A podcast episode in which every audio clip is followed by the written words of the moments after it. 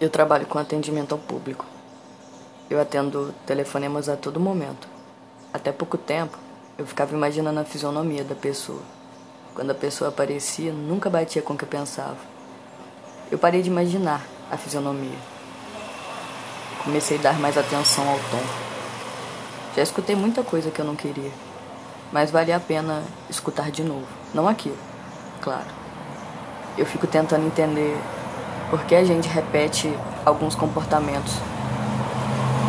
Sentimos o ruim tão forte que esquecemos os momentos de sorte, os momentos bons, que surgem no meio de tantos momentos ruins.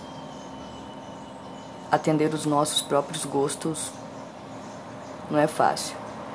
Imagina atender aquilo que esperam de mim.